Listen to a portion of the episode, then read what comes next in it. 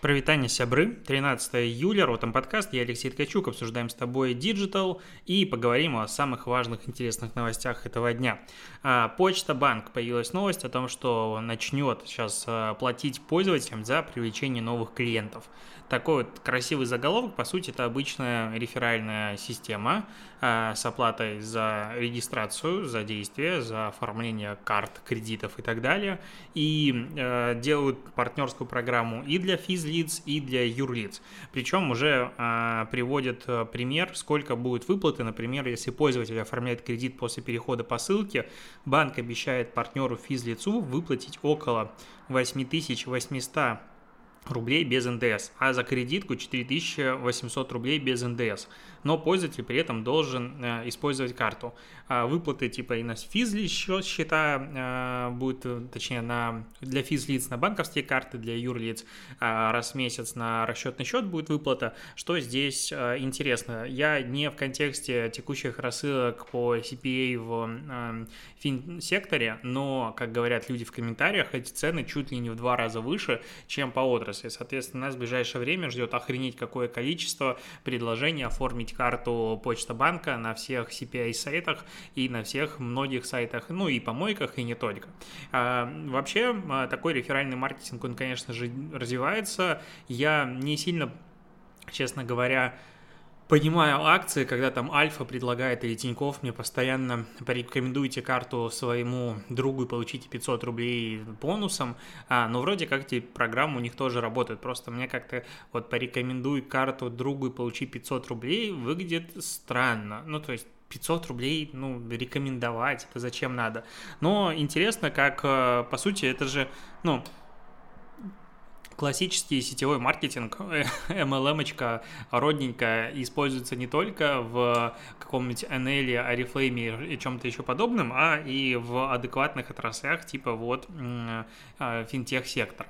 Так, э, Яндекс э, запустил наконец-то универсально обогащенные ответы, которые теперь подтягивают данные не только из своих сервисов, но и из сервисов, которые как бы влезли туда, типа там, допустим, Booking, Островок, Блог, э, там, не знаю, кто еще, короче, большое количество сайтов партнеров, так называемых, которые э, есть там Тутуру, Профиру, Авито и много кого еще. И а теперь можно просто подключить как бы свой сайт к этим обогащенным ответам, и они будут выдаваться пользователю, отображаться в самом верху.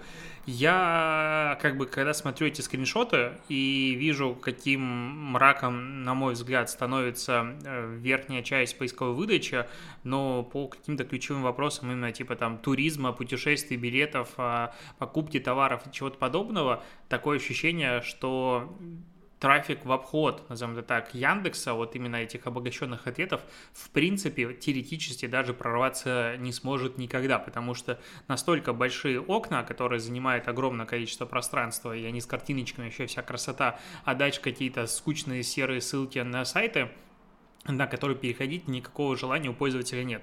Мне это не нравится, я не люблю отдавать свой контент на сторону платформ и не иметь возможности им управлять, когда речь касается именно сайтов. То есть, если соцсети тут еще понятно, какая-то логика есть, но опять же могу вести трафик себе, то вот в плане взаимодействия с поисковыми системами мне этот э, формат э, сотрудничества не удовлетворяет, я его боюсь и вижу здесь огромное количество рисков э, в ближайшем будущем. Но опять же, же, смотри, какая здесь логика, Яндекс, ну, немножко наехал на него Фас, сказал, чуваки, вы тут как бы только свои а, колдунчики и обогащенные ответы, как их много вариантов есть, я уже устал от этих названий, а используйте, продвигайте, остальных нет, не надо так, давайте-ка всех продвигать, и вот появились здесь все компании, это как раз и речь про то, что антимонопольное регулирование, оно не просто надо, оно очень сильно а, требуется. Кроме того, а, Яндекс э, впервые раскрыл инвестиции в развитие своего поиска. За 5 лет они потратили более полутора миллиардов долларов. Это как бы много. А, улучшают поиск, опять же, а, тратят деньги на инфраструктуру, работают в областях нейросетей и вот визуальный поиск Яндекс прокачивает очень сильно. В комментариях, конечно же, читаете отзывы о поиске Яндекса невозможно, но в целом люди когда у тебя как бы все хорошо, ты пишешь отзывы на самом деле очень редко. Я вот сегодня утром успел съездить в ветеринарную клинику, какую-то случайную рядом, надо было быстро а, мотнуться на всякий случай проверить а, свою собаку, и у меня есть желание написать негативный отзыв, потому что мне не понравилось. Вот как бы такая история. Если бы там было все хорошо, хрен бы я, говорится, захотел, прям сейчас не сидел бы и не думал о том, чтобы написать какой-то а, отзыв. Такая тема. А, к новостям сервисов, которые запускают что-то в России, потому что сегодня много чего произошло. Во-первых, Google запустил в России свой, свой сервис Shorts, это как бы короткие видео внутри YouTube, типа TikTok. Ну, как раньше все запускали Stories, так сейчас все запускают внутри себя TikTok, э, но с этим оказалось чуть сложнее, потому что тут надо право, получать права на, конечно же, аудио, на композиции, на использование их и этих отрезков самими пользователями. Прикол этих шортсов в том, что ты можешь перейти на полную версию э, клипа из э, этого шорта, ну, то есть ты смотришь шорт, назовем, буду называть шорт, а ты смотришь этот шорт, э, видишь, точнее, слышишь классную песню, и ты можешь перейти по ссылке на полный трек и там, послушать его полноценную версию. А, мне нравится, что в статье написано, что до этого был ограниченный тест этого, а, этой функции по всему миру, и полноценно запустился там в условно Индии и в США, а сейчас вот выкатили в Россию. В комментариях люди говорят, так это у меня же уже давно было. Вот это вот моя любимая тема, когда неважно, что ты напишешь, люди все равно придут, скажут, у меня уж уже давно было. Типа, закончился ограниченный тест и стал полноценный. Либо что-то еще, либо наоборот пишешь, что вот в рамках теста появилась какая-то возможность, люди придут, напишут, что подожди, а у меня еще не появилось, как это включить? Короче, такая странная штука, как будто бы все, что ты пишешь, читается не то, что по диагонали, а по диагональной диагонали. И это мне не сильно нравится. А, так, провела исследовательская компания GFK а, исследование а, по поводу рейтинга онлайн-кинотеатров в России за второй квартал 2021 года. Для этого они опросили 7,5 тысяч респондентов от 16 до 55 лет в российских, ну, по России. Короче, была большая репрезентативная выборка. Исследование на самом деле интересное. Почему-то его некоторые раскритиковали, но тут смотри, какая история, что, во-первых, 38% 40% э, российских эм, пользователей, точнее жителей городов от 16 до 55 лет во втором квартале пользовались подпиской. И тут сразу вопрос, ну там же какое-то большое количество тех, кто не платит, и они используют просто промокоды, тестовый период и так далее. И даже эта статистика тут есть, если просто открыть оригинальное исследование. 23% из них это пользователи платной подписки. И вот здесь у меня как бы вопрос с терминологией. То есть, если, платная, если подписка на кинотеатр во втором квартале пользовалось 38% российских жителей, а из них 23% пользователи платной подписки. Как это считать? То есть у нас есть, допустим, миллион жителей, и из них 360 тысяч пользовались а, подпиской в принципе. А 230 тысяч пользователей платной подписки, или из этих 360 тысяч четверть платная подписка. То есть от 23% от какой части? Здесь вот этот вот момент, он не очевидно написан и можно трактовать по-разному. Я думаю, что здесь все-таки речь о том, что э, из, как бы из миллиона у 23% э, платная подписка, потому что если э, четверть только от всех, кто пользовался подпиской, э, имеют платную, но это будет очень странная и низкая статистика. С точки зрения лидеров, кто у нас лидеры? У нас Кинопоиск на первом месте – во втором квартале сервисом пользовалось 11% жителей российских городов, из них вот опять, из них 6,5% платящие подписчики. Ну, видимо, 11% э, из них половина, типа почти каждый второй, даже больше, чем каждый второй платный подписчик. У Иви они спустились на втором месте, у них 10,7% это общее количество, и платящие 5,5%. Третье место ОККО, 6% всего подписчиков, э, а 3% платных. А, что еще интересно? Э, по уровню пользования. То есть уровень пользования, тут под двумя звездочками, это пользование включает в себя как просмотр контента по подписке, так и приобретение сериалов и фильмов в магазине по модели покупки бла-бла-бла. А, Так вот, а, значительный отрыв у Иви кинопоиска, 37% а, у, э, у Иви, 34% у кинопоиска. вот такая статистика. По знанию, а, Иви и кинопоиск 74-73%, третье место Ока 69%, потом Netflix 54% и Мегаго 52%. Но при этом Netflix в одном месте является лидером, это по NPS. То есть по NPS у них 44 пункта. Прикинь, у кинопоиска 30 31, у премьера 28. Это первая тройка, хотя премьера тут до этого как бы нигде, по сути, и не было. Вот а, я, наверное, могу рекомендовать и Кинопоиск, и Netflix, и тот же даже премьер вообще без каких-то проблем. У меня есть подписки на все эти три сервиса, и пользуюсь, смотрю вообще счастье, а, радость, когда каждый день я включаю свой а, телевизор и смотрю что-то по подписке. Мне это очень сильно нравится. Кстати, блин, вчера же вышла серия Рика и Морти, надо посмотреть. Я что вчера забыл. А, еще к новостям стриминга, потому что Apple тут заключила большую многолетнюю и первую, по сути, в Россию сделку со студией Александра Роднянского, и эта сделка подразумевает э, first look, ну, то есть это сделка формата, что когда студия а, Александра Роднянского делает какой-то контент, она сначала предлагает его купить Apple, если Apple соглашается, покупает, если не соглашается, предлагает, идет дальше кому-нибудь. А, и таким образом, это первая российская студия, которая начинает работать с Apple, и, в принципе, с таким, так, таком формате, с международным стримингом. И это очень круто. И вообще, как мне кажется, стриминги начали очень сильно качать региональное, э, ну, региональное телевидение. Ну, не телевидение, а кинопроизводства и сериалопроизводства, назовем это так, потому что, ну, раньше что у нас было? Было какое-то количество локального контента не очень интересного, ну, то есть российские сериалы, там, пятилетней, десятилетней давности, что там можно вспомнить? Не знаю, какие-то проекты на ТНТ, которые мы смотрели, наверное, просто по причине того, что другого ничего особо не было, а, ну, возможно, время было такое, ну, и там, не знаю, какой-нибудь метод, что-нибудь еще, то есть очень такое небольшое количество. Сейчас же интересный российский контент, как мне кажется, именно сериального формата начал появляться намного больше и чаще. И есть сериалы, которые реально можно рекомендовать и смотреть, их выкупают э, международные стриминги. То же самое, ты открываешь Netflix и там, лично я вот когда смотрю страна производства, там уже в меньшей степени Америка, намного больше стала Европа, там Турция, а, Латинская Америка. Из разных стран начало появляться большое количество фильмов, и там европейских студий реально много. А, но, видимо, это стоит намного дешевле, чем в Америке, плюс есть куча талантов и так далее, и, наконец-то, кинематограф переместился как будто бы вот из Голливуда в другие регионы, и это круто. Ну, я реально радуюсь тому, что появляется много очень интересного, классного контента конечно, я понял для себя, что фильмы смотреть уже не так интересно, как э, сериалы.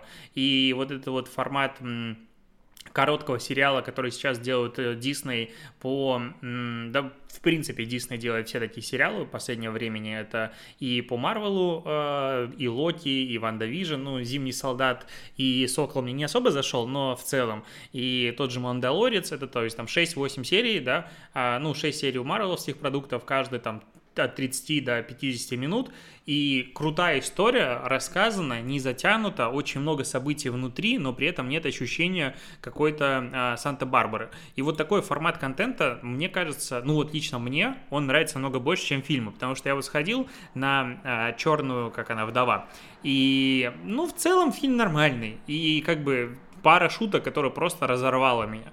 А, и, в принципе, за них можно весь фильм простить. И, и все нормально. Но по сравнению с той же WandaVision, фильм проигрывает, на мой взгляд. Ну, то есть уровень спецэффектов, он одинаковый, по факту я никакой разницы не заметил. Но WandaVision намного более интересно и лучше намного раскрывает персонажа. А я сейчас понял, что мне интересно понимать мотивацию, я хочу видеть, зачем это происходит. Не просто типа, я плохой потому что, по умолчанию я плохой, потому что у меня черный, не знаю, пиджак, поэтому я плохой, я злодей злодей. Нет, потому что есть какая-то логика в действиях. И маленькие такие сериалы, они намного лучше. Соответственно, стриминг нам позволяет это все делать, и они их производят.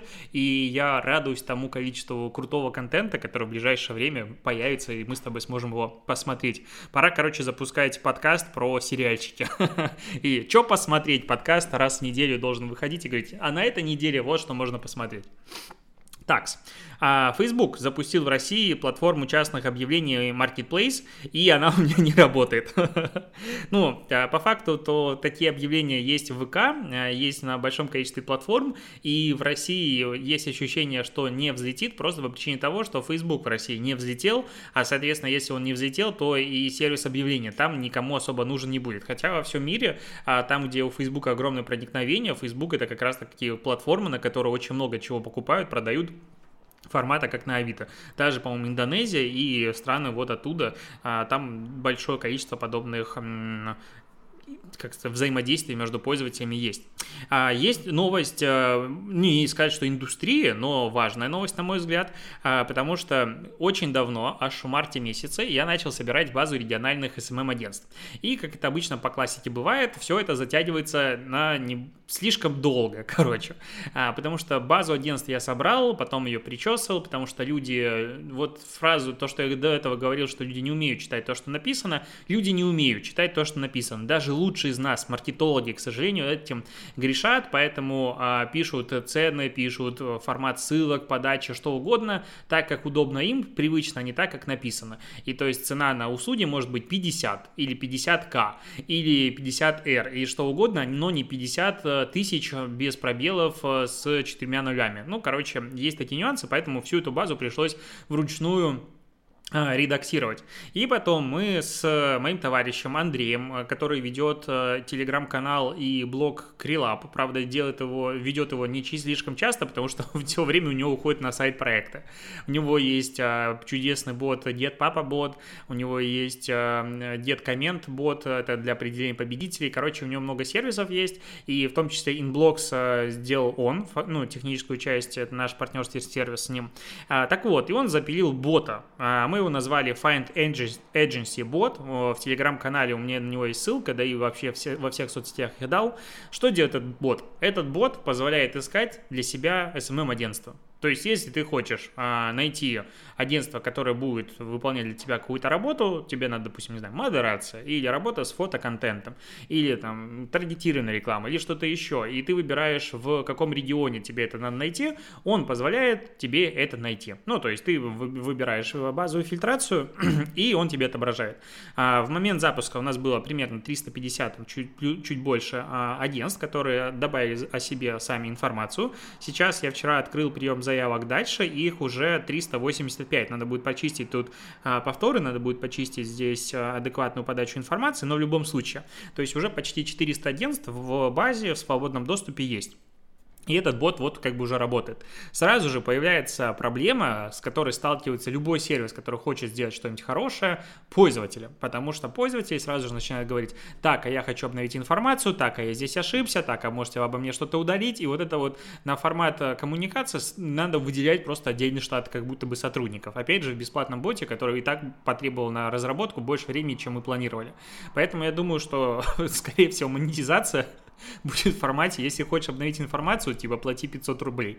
А, потому что, ну, хочется сделать а, экосистему, в которой просто люди будут находить заказы, и другие смогут находить исполнителя. Этот бот ни в коем случае не рекомендует ни одно из агентств, и я думаю, что, скорее всего, надо будет добавить в ближайшее время туда же а, фрилансеров, ну, то есть базу именно фрилансеров, что можно добавить портфолио, можно добавить цены на услуги, и таким образом а, как бы находить, возможно, какие-то заказы, только это надо будет продумать немножечко инфраструктуру. И на втором этапе мы очень хотим туда, туда добавить отзывы и рейтинги. А, соответственно, если ты начал сотрудничать здесь с агентством, ты можешь указать проект, с которым вы работаете, отправить на премодерацию, написать отзыв, а, оставить рейтинг, и это будет отображаться в карточках. Таким образом, агентство с хорошим рейтингом будет выше, ну и вот вся стандартная логика.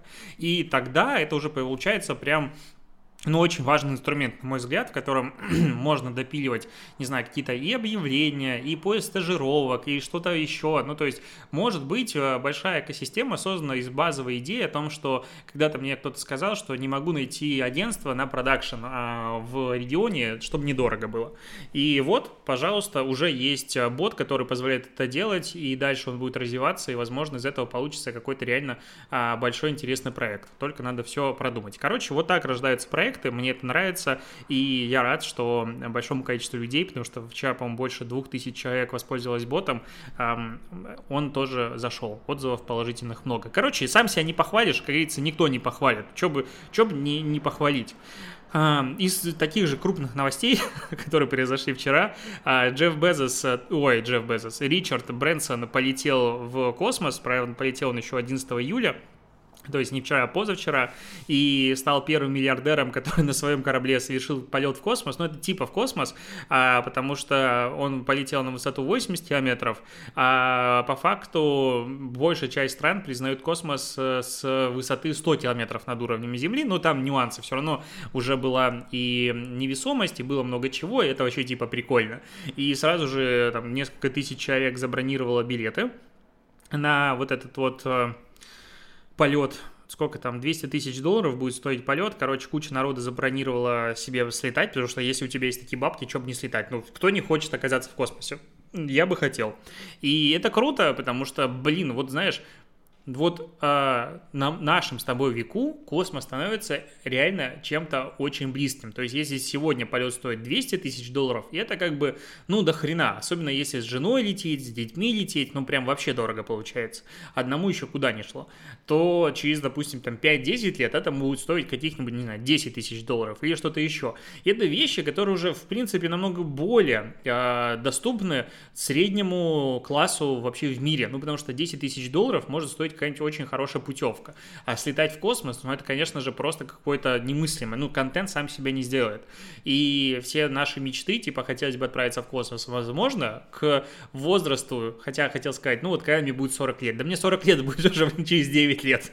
Слишком близко. Ну ладно, 50 лет, когда будет, возможно, получится летать в космос. И когда ты читаешь так новости, как-то, ну, внутри радостнее жить становится, что ли. Ну, то есть как будто бы в там 50-х, 60-х годах, а вот как ты читаешь книги, фильмы, что-то еще смотришь, было э, время бурного развития технологий, казалось, что вот сейчас человечество изменится, и у нас все будет по-другому. А, а потом как будто бы все не так пошло сильно. И последнее время бурное развитие технологий, оно как бы есть, но не такое осязаемое. Ну, то есть, ну, айфоны у нас есть в кармане типа 10 лет. Да, они стали лучше, но ты при этом не чувствуешь, что огромный прогресс просто совершило развитие микроэлектроники за последние 10 лет. Ну, просто даже вдуматься невозможно, насколько большой путь они прошли. Ну, есть и есть. А вот, типа, полететь в космос, это что-то кардинально другое. Это прям вообще магия. Лично у меня есть внутреннее ощущение, что прям скоро мир очень сильно изменится. Наверное, так думало каждое поколение до меня. Но вот хотел, я вот, знаешь, вот моя реально как бы цель дожить до момента пере, возможности переноса своего сознания в какой-то компьютер. Потому что если такое будет, скорее всего, в это время уже будут какие-то андроиды, и можно будет, по сути, перенести свое сознание в робота. Ну, а это вообще уже крутяк. Ну, то есть, я хочу быть роботом.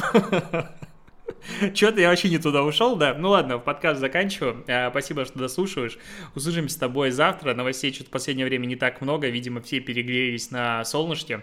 Э, пиши отзывы в Apple подкастах, потому что что-то давненько их не было, а я люблю зайти и почитать что-нибудь такое, что, блин, это вообще Ткачук лучший новостной подкаст про а, маркетинг просто по причине того, что других нет. ну, как бы логично. А, теперь точно все и пока.